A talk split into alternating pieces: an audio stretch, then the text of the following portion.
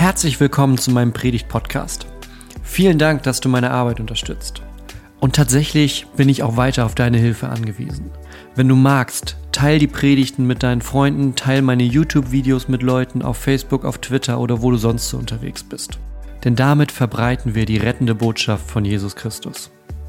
Weitere Informationen findest du auf www.pastorgonner.de. Zwei Gruppen von Menschen begegnen uns in diesem Text heute. Das sind die Schriftgelehrten und die Pharisäer. Und das sind zur damaligen Zeit die, diese, die religiösen Menschen. Ja? Das sind die, die sich selbst zu den Hütern des Gesetzes gemacht haben. Die haben aufgepasst, dass alles funktioniert. Die haben sich selbst ganz, ganz oben gesehen. Wenn man so eine, so eine Pyramide machen würde, wer ist am religiösten, wer passt am besten auf, wer hat alles am besten im Griff, dann standen die in ihrem eigenen Bild ganz, ganz oben. Sie haben das Gesetz, ihr Blick so, ne, das Gesetz des Mose durchgesetzt, damit man sich auch wirklich dran hält. Das war, haben sie als ihre Aufgabe gesehen. Die die fünf Bücher Mose auseinandergenommen und geguckt, wo sind hier Regeln, wo sind Gesetze und haben das dann aufgestellt. Hunderte von Regeln für den ganzen Tag, nach denen man sich zu richten hatte. Und sie selbst haben sich dabei natürlich als immer auf dem richtigen Weg gesehen. Sie haben alles richtig gemacht, sie haben sich daran gehalten, weil sie kannten sich ja aus. Ja? Also Leute, die sich auskennen. Und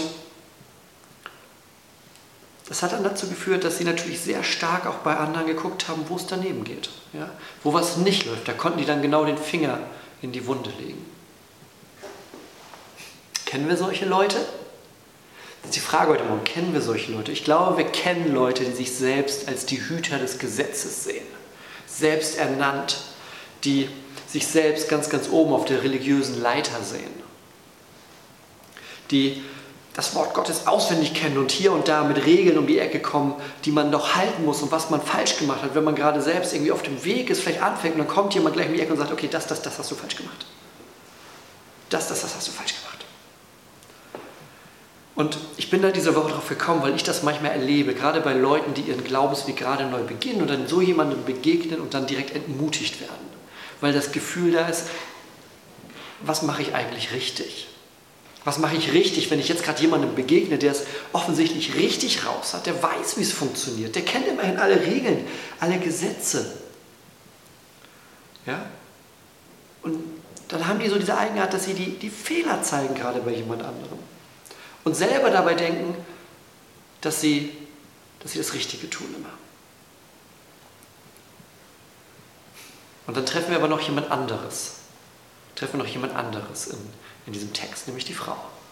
Wenn du auf der einen Seite die Pharisäer und Schriftgelehrten hast, dann hast du aus deren Sicht auf der anderen Seite die Frau. Die Frau, die die unreligiöse ist. Von allem, was wir da so, was wir da so hören, klingt es danach, als wäre sie eine Prostituierte gewesen so weit entfernt von dieser organisierten Religion, von diesem Regeleinhalten, wie es nur irgendwie geht. Weil ich glaube, wir sind uns einig, die Schriftgelehrten und Pharisäer hatten mehr als nur eine Regel, die dafür gesorgt hätten, dass das, was die Frau macht, auf jeden Fall nicht gut ist. Und sie hat ihr Lebens- und ihr Lebensunterhalt damit bestritten, dass sie Sünde verkauft hat. Sich selbst. Ihr Leben war komplett das Gegenteil von einem der Gott folgt. Kennen wir solche Leute? Ja, wir hatten eben gefragt, kennen wir so Leute, die sich selbst ganz oben sehen? Kennen wir auch diese andere Art von Leute? Natürlich kennen wir die. Ja, wir kennen Leute aus unserem Bekannten- und Freundeskreis, sobald es irgendwie um das Thema Glaube, Jesus, Kirche geht, geht alles zu. Vielleicht sogar die eine oder andere abfällige Bemerkung, vielleicht das eine oder andere Wort, was dich dann noch so ein bisschen pieksen soll. Es gibt ja Leute, die sagen einfach, oh komm, lass mich damit in Ruhe. Aber es gibt ja auch Leute, die dann sofort getriggert sind und anfangen und versuchen dir das auszureden, dein Glauben. Ein Leben, das nur darin besteht, von einer Sünde zur nächsten zu wandern. Und Gott ist diesen Menschen dann egal. Ja, was, sollen sie, was soll ich mit Gott anfangen? Das ist so eine Frage, die dann da ist. Und nun lesen wir in der Bibel, wie ein Ereignis diese beiden Gruppen zusammenbringt. Die Pharisäer und Schriftgelehrten und die Frau. Was ist passiert? Die Frau wurde erwischt, wie sie Ehebruch begangen hat. Ne? Logisch, sie, sie tut das, was sie, was sie immer tut, von Berufswegen her sozusagen. Sie sündigt. Und sie lebt die einzige Art von Leben, die sie kennt. Das ist das, was sie Tag ein, Tag aus tut. Mit Sünde leben. Sünde tun, andere Menschen auch noch mit reinnehmen mit dieser Sünde. Sie ist eine Sünderin, die bei noch mehr Sünde erwischt wurde. Und sie lebt so, wie viele Menschen heute tatsächlich auch leben. Ich meine damit nicht automatisch als Prostituierte, ja? aber auch heute sind wir daran gewöhnt, ist es in gewisser Weise Alltag, ist gewisser Weise das geworden, was Tag ein, Tag aus passiert, nämlich dass wir sündigen. Wir haben uns daran gewöhnt. Das ist alles, was manche Leute kennen. Sie kennen Gott nicht, kennen Gottes Wort nicht, kennen diese befreiende Botschaft, diese befreiende Wirkung, dieses neue Leben nicht, sondern es wird einfach in Sünde jeden Tag, Tag für Tag weitergelebt. Immer weiter, immer weiter. Und es ist gar nicht, ähm, gar nicht die, die Möglichkeit, die Idee, gar nicht der Blick da auf etwas, was anders sein könnte, dass es einen anderen Weg geben könnte. So, was machen die Pharisäer und Schriftgelehrten? Die schnappen sich die Frau und ziehen sie zu Jesus, bringen sie zu Jesus, bringen sie zu ihm und sie haben zweierlei vor. Ja, sie haben zweierlei vor. Einmal wollen sie, dass der Frau das geschieht, was jetzt nach dem Gesetz dran wäre. Denn du weißt, Pharisäer, Schriftgelehrte, immer sehr darauf bedacht, dass das Gesetz eingehalten wird mit allen kleinen Facetten. Und auf Ehebruch steht zur damaligen Zeit die Steinigung. In Prostitution läuft unter Ehebruch, weil das zwischen zwei nicht verheirateten Menschen ist. Und darauf steht die Steinigung Strafe für diese Sünde. Und die, die Pharisäer und Schriftler schnappen sich die Frauen, zerren sie zu Jesus, weil sie nicht nur das wollen, die Steinigung, sondern sie wollen dann jetzt auch noch wissen, okay, was würde Jesus wohl dazu sagen? Weil den haben sie auch immer so ein bisschen auf dem Kicker und wollen ihn erwischen bei etwas, wo er etwas sagt, wo sie dann eindeutig sagen können, okay, was er uns hier erzählen will über Gott, das kann ja nicht stimmen. Ja, das kann ja nicht stimmen. Und heute ist es auch so. Heute laufen viele, viele Pharisäer und Schriftgelehrte rum, die immer nur darauf aus sind, jemanden am Kragen zu packen und vors Gericht zu ziehen. Jemanden am Kragen zu packen, um dann klarzustellen, wo er oder sie im Glauben schon wieder was falsch gemacht hat. Klarzustellen, wo die Dinge nicht so laufen, wie sie laufen müssen. Und die finden dann immer jemanden, ja? Man findet immer jemanden, der den Herrn nicht kennt, der in Sünde lebt. Und ziehen ihm zu Jesus. Und was haben sie dann vor? Damals wie heute. Die machen ein Schau sie an, schau mich an Spiel.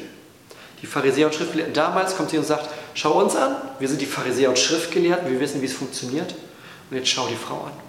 Schau die Frau an, die sündigt. Und genauso ist es heute. Ja? Wenn jemand in dieser Pharisäer- und Schriftgelehrten-Mentalität drin ist, dann wird es auch so ein Die und Ich. Ich bin der, der es richtig macht. Das sind die, die es falsch machen.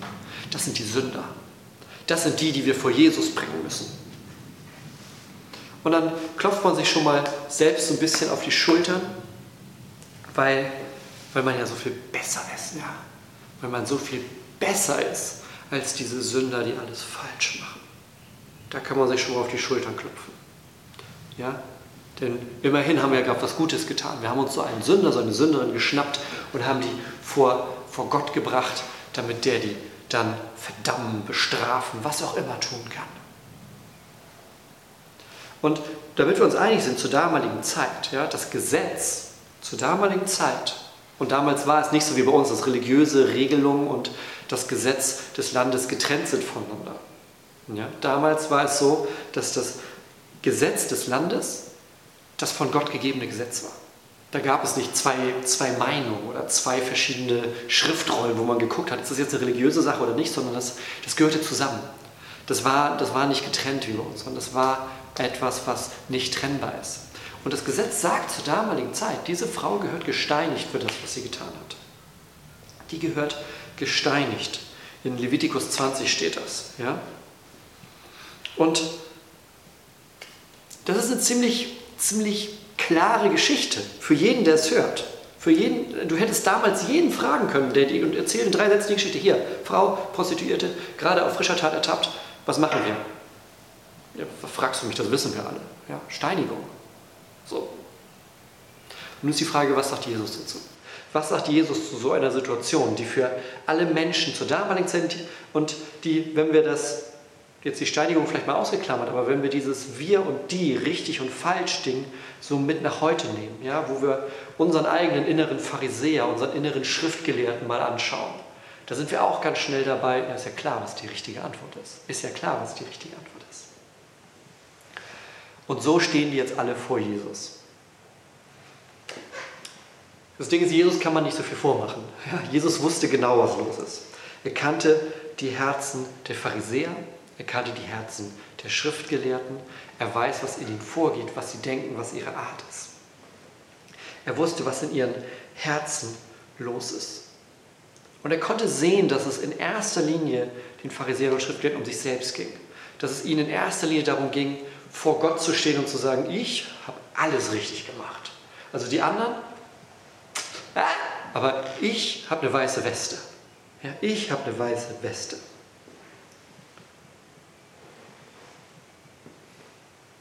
Und jetzt kommt dieses zweite Ding ins Spiel, dass sie die Frau eben nicht nur dahin bringen, um sie zu steinigen, das ist, das ist ihnen schon wichtig, aber sie wollen Jesus auf eine kleine Falle stellen. Sie wollen ihm eine Falle stellen. Sie wollen ihn erwischen bei etwas, wo sie sagen können, jetzt haben wir dich, du redest nicht für Gott. Ganz offensichtlich, wenn wir uns mal angucken, was du gerade in dieser Situation sagst. Wir gucken gleich mal, was er sagt. Ich möchte nochmal den Bogen zu heute machen. Denn auch heute schaut Jesus in die Herzen von Pharisäern und Schriftgelehrten. Er kennt unsere innersten Gedanken, unsere Motive, das, was in uns los ist, was in uns passiert.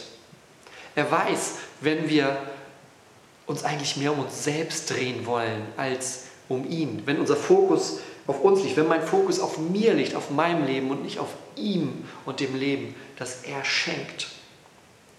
Und er kennt die, die andere kaputt machen, die andere runterreißen, um sich selbst aufzubauen, um selbst größer auszusehen, weil man den anderen klein gemacht hat. Und er kennt auch die, die sein Wort verdrehen, um selbst einen Nutzen daraus zu ziehen. Aber damit wir uns nicht falsch verstehen, genauso, ja, genauso kennt Jesus auch das Herz der Frau. Es sind nicht nur die Pharisäer und die Schriftgelehrten, wo er ganz genau hinguckt, er kennt auch das Herz dieser Frau, die da ist. Er weiß, dass sie eine Ehebrecherin ist. Er weiß, dass sie ein Leben voller Sünde gelebt hat bis zu diesem Tag. Er kennt die ganzen schmutzigen Details ihres Lebens. Und er weiß, dass diese Sünde nicht nur Teil von ihrem Leben war, sondern dass sich durch das, was sie getan hat, durch die Prostitution, das auch verbreitet hat. Dass sie andere mit hineingenommen hat in diese Sünde. Und heute ist es auch so. Auch heute weiß Jesus, was in dieser Welt los ist. Er sieht eine Welt, in der die Sünde groß ist, in der die Sünde attraktiv gemacht wird, in der der Sünder gelobt wird für seinen Mut oder für das, dass er endlich mal sagt, wie man, wie man leben möchte. Dass er endlich mal sagt, dass was, was wir vielleicht früher dachten, was falsch ist, was jetzt vollkommen in Ordnung ist. Er sieht jede Tat, die wir auch manchmal dann verstecken wollen. Ja, es gibt ja nicht nur Sünden, wo wir heute sagen, alles ist cool, sondern es gibt ja immer noch Dinge, wo wir sagen, okay, das, das kriegt vielleicht besser keiner mit. Auch das sieht er. Auch das sieht er. Und er schaut in unsere Herzen und sieht, was los ist. Mit unseren Überzeugungen, mit unseren Motiven. Die ganze Situation liegt offen da vor Jesus. Das, was die Pharisäer und Schriftgelehrten wollen, das, was die Frau, was in ihrem Leben los ist, was in meinem Leben los ist, was in deinem Leben los ist. All diese Dinge liegen offen vor Jesus. Er kennt die, die ganz, ganz unten in Sünde leben und Tag ein, Tag aus die Sünde umhertragen. Und genauso kennt er die, die sich selber religiös groß machen, um andere klein zu machen. Er weiß das alles. Und wie hat er geantwortet? Jetzt werden wir sehen, wie Jesus in dieser Situation antwortet und wollen daraus mal lernen, wie wir mit diesen Situationen ab jetzt umgehen wollen. Ob wir der Pharisäer und Schriftgelehrte manchmal sind, wenn das ist, das ist, was bei uns immer durchbricht, wenn wir die Frau sind, die in Sünde lebt, oder der Mann, der in Sünde lebt, ja. Die Sünde hängt nicht daran, dass sie eine Frau ist, nur dass wir es mal klargestellt haben.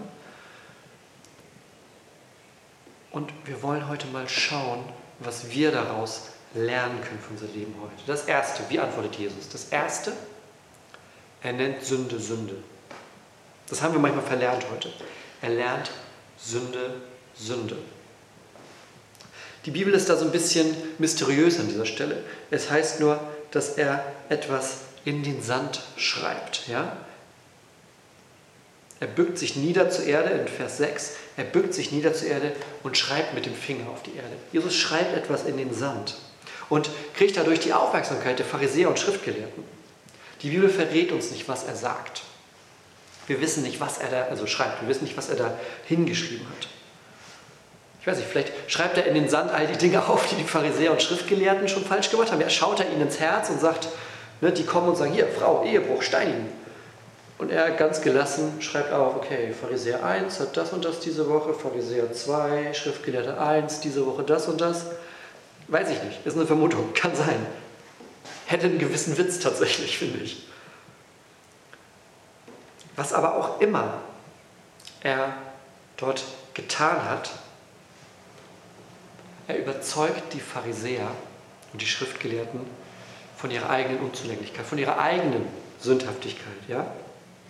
Dieser große Satz, wer unter euch ohne Sünde ist, der werfe den ersten Stein. Wenn du noch nie viel vielleicht auch mit Gott zu tun gehabt hast, den Satz kennst du wahrscheinlich. Ja, wer ohne Sünde ist, werfe den ersten Stein. Wer ohne Sünde ist, werfe den ersten Stein. Und die Pharisäer und Schriftgelehrten, die ziehen ab. Die sind überführt in dem, was sie tun.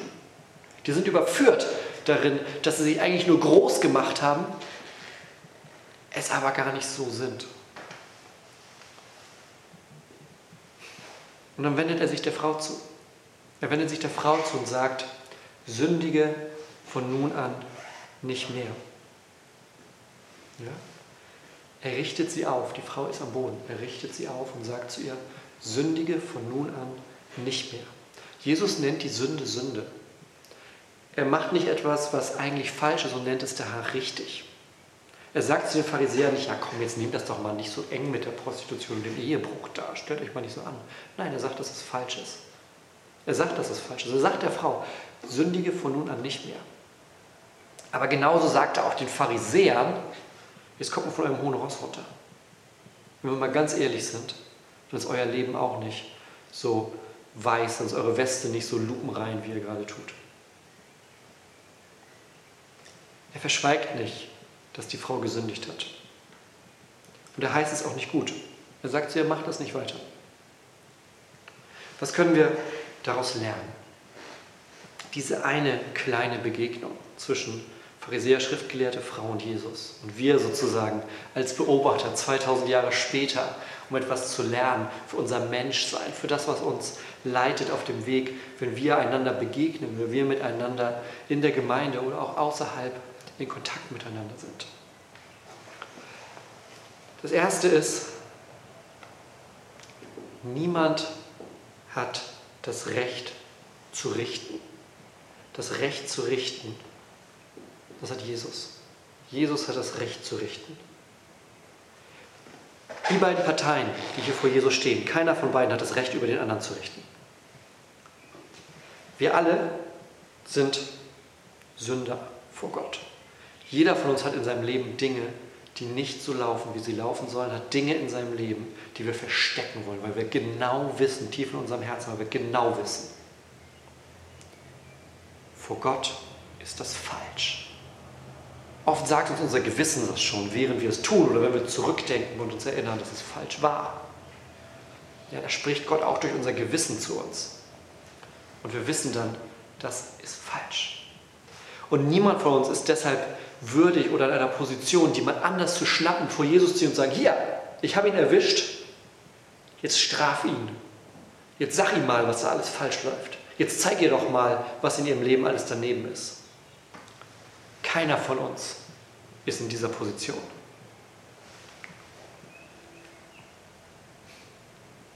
Wir wollen nicht auf der anderen Seite vom Pferd fallen. Genauso wenig bedeutet das aber, dass wir Gottes Wort nicht nutzen sollen. Natürlich sollen wir das tun. Wir sollen Gottes Wort nutzen und sollen, ne, Jesus nennt Sünde trotzdem Sünde. Wir sollen Gottes Wort nutzen, um unser eigenes Leben immer zuerst, aber auch das Leben von anderen immer wieder vor Gott zu bringen. Aber jetzt kommt es. Nicht, damit sie gestraft werden. Ja, wir sind nicht der Polizist, der jemanden vors Gericht zerrt, sondern wir sollen Menschen zu Jesus bringen, damit sie Vergebung erfahren. Das ist das, was passiert. Das ist das, was hier passiert. Die Pharisäer wollen, dass die Frau gerichtet wird, aber sie bekommt von Jesus Vergebung. Wir kennen die Bibel. Wir wissen, was sie darüber sagt, wie man gut vor Gott und richtig vor Gott lebt. Und wir wissen auch, was die Bibel über Menschen sagt, die ohne Jesus in diesem Leben sind. Und wir wissen, dass Vergebung das Einzige ist, was da hilft, was da einen Unterschied machen kann. Und sollte es da nicht umso mehr unser Ziel, unser Wunsch sein, so viele Menschen wie möglich vor Jesus zu bringen, nicht damit endlich mal gesagt wird, dass alles falsch ist, sondern damit sie diese befreiende Vergebung erfahren. Die Frau geht nach Hause. Die Frau geht nach Hause und hat Vergebung erfahren. Glaubst du, dass, glaubst du, dass das ein Leben war, wo sie gesagt haben, Mensch, das ist ja super, ich werde jetzt erstmal Prostituierte in einer Gesellschaft zur damaligen Zeit, wo ich dafür eigentlich gesteinigt werden müsste? Sie macht das nicht, weil sie findet, das ist eine mega gute Idee, um das Konto ein bisschen aufzubessern. Sondern sie macht das wahrscheinlich aus verschiedenen Umständen, die dazu geführt haben, dass das der einzige Weg ist, der für sie überbleibt. Und dann kommen die Pharisäer und Schriftgelehrten und sagen, so, dafür müssen wir dich jetzt auch noch steinigen. Und Jesus der in uns reinschaut, der unsere Geschichte, unsere Motive und das kennt, was uns im Innersten bewegt, was in unserem Herzen los ist. Der sieht diese Frau und sagt, Sünde ist Sünde. Hör damit auf. Geh jetzt nach Hause und mach's nicht weiter. Hier wird heute niemand gesteinigt. Hier wird heute niemand gesteinigt. Und wenn du schon mal Vergebung erfahren hast, dann weißt du, was das Befreiende da drin ist, wie befreiend das Erlebnis der Vergebung für ein menschliches Leben ist. Und dann kannst du dir vielleicht im Ansatz vorstellen, wie es dieser Frau gehen muss, die ja ne, auf frischer Tat ertappt, für die war klar, jetzt ist es vorbei. Und dann steht da Jesus und sagt, geh nach Hause, hör auf damit und geh nach Hause. Dein Leben fängt von vorne an. Und deshalb sollen wir Menschen zu Jesus bringen, damit sie Vergebung erfahren können für das, was in ihrem Leben los ist. Denn bei uns ist es nicht anders. Wir alle, jeder von uns, ist verantwortlich für sein eigenes Leben vor Gott. Jeder von uns wird eines Tages vor Gott stehen und Auskunft geben für das Leben, für die Entscheidungen, für die Taten, für das, was wir getan haben, was wir gesagt haben, was wir auch nicht gesagt oder wo wir im falschen Moment äh, nicht gehandelt haben. Und auch wir haben dann niemanden neben uns, den wir nutzen können, um uns groß zu machen. Wir können nicht sagen, ja gut, Gott, ist ganz schön schief gelaufen bei mir, aber hast du mal meinen Nachbarn gesehen? Nee, wir stehen da alleine. Jeder für sich. Und das Entscheidende ist dann, steht Jesus an deiner Seite, der sagt, es ist ein Neuanfang. Das ist das, was entscheidet. Das ist das, was entscheidet. Und wenn du dir die Pharisäer zur damaligen Zeit anguckst, die Schriftgelehrten, die waren schick gekleidet, die sahen ordentlich aus, das war alles lupenrein. Und das Ding ist, immer wieder merken sie, Jesus lässt sich nicht von diesen Äußerlichkeiten täuschen. Ein äußerliches Erscheinen, so ein religiöses Gebärden, das hilft dir nichts, weil er in dein Herz schaut. Weil er in dein Herz schaut und sieht, was dort wirklich los ist. In diesem Moment weiß Gott, was du gerade denkst. Gott weiß, was du jetzt gerade denkst. Er weiß deine Motive. Er weiß deine Gedanken. Gott schaut nicht an, was wir mit menschlichen Augen sehen, sondern er schaut in unser Herz hinein. Und wenn wir das heute Morgen hören, diese Begegnung von Jesus und der Frau und den Pharisäern und Schriftgelehrten, dann lernen wir, was Gnade bedeutet. Die Pharisäer haben es mit dem Gesetz versucht. Die haben gesagt, das Gesetz sagt eindeutig das. Und Jesus kommt und antwortet auf das Gesetz mit Gnade. Er schenkt der Frau Gnade, indem er ihr Vergebung gibt. Sie war eine Sünderin, aber Jesus hat ihr Gnade gegeben. Und genauso, genau der gleiche Jesus, genau dieser Jesus hat Gnade für dich. Der hat Gnade für dich in deiner Lebenssituation, in dem, was bei dir los ist. Epheser 2 sagt das so. Denn aus Gnade seid ihr errettet durch den Glauben. Und das nicht aus euch heraus, sondern es ist Gottes, Gnade, äh, Gottes Gabe. Gottes Gabe, Gottes Geschenk. Am Ende des Tages bist du nicht viel anders als die Frau.